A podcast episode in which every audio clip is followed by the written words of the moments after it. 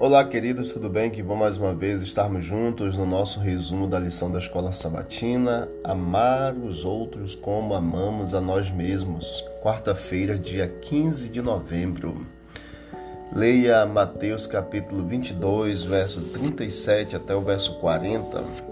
Lá você vai ver exatamente Jesus dizendo sobre os dois grandes mandamentos: Amarás o Senhor teu Deus de todo o teu coração de toda a tua alma, de todo o teu entendimento. Este é o primeiro mandamento. E o segundo, semelhante a este, é: amarás ao teu próximo como a ti mesmo. Desses dois mandamentos dependem toda a lei e também os profetas.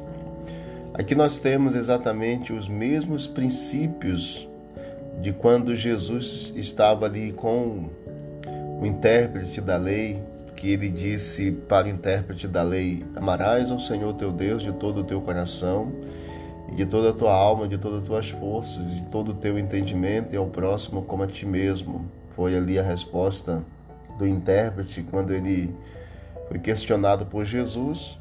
E então Jesus pegou e disse: Vai, tu sabes, faz então o mesmo e você viverá. De acordo com Mateus 22, 37 a 40, Jesus deixou claro que a expressão cotidiana da verdadeira crença depende desses dois mandamentos. O amor é o princípio básico do governo de Deus no céu e na terra. E deve ser também um fundamento do caráter cristão. Aquele que não ama, diz a Bíblia, não conhece a Deus, pois Deus é amor. Unicamente o amor pode torná-lo e guardá-lo inabalável, habilitá-lo a resistir às provas e também as tentações.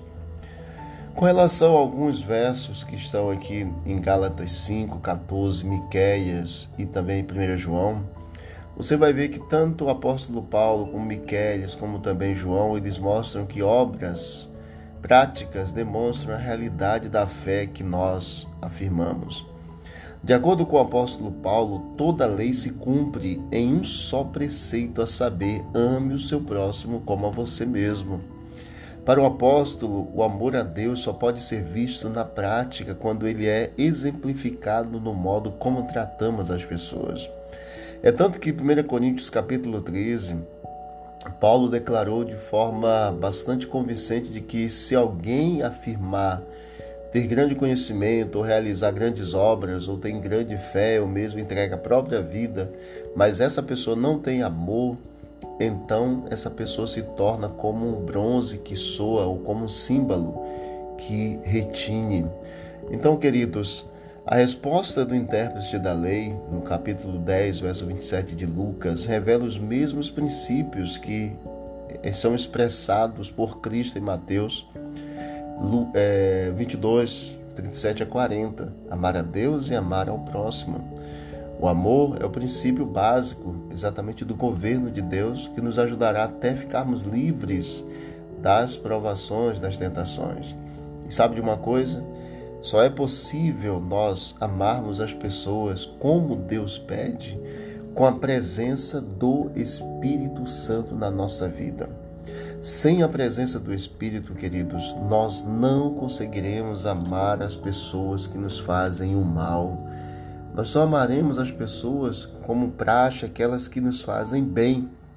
E é por isso que diuturnamente nós precisamos pedir para Deus a presença do Espírito em nossa vida, para podermos ter o dom do Espírito e as características que são geradas pela presença do Espírito em nossa vida.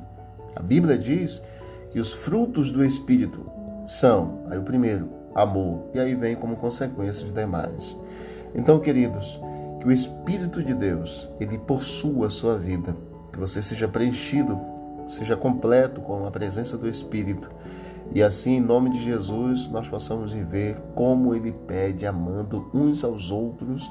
E a palavra de Deus diz que no final a iniquidade iria aumentar e o amor iria esfriar de quase todos não deve acontecer na minha vida nem na sua. Que Deus abençoe a nós, para que possamos amar uns aos outros como Jesus nos ama e como nós amamos uns aos outros.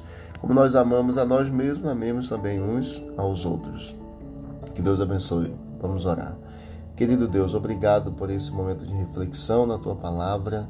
Nos ajude, ó Deus, a amarmos ao Senhor e a vivermos amando o próximo como é mandamento teu, em nome de Jesus. Amém. Deus abençoe a todos e vamos que vamos para o alto e avante.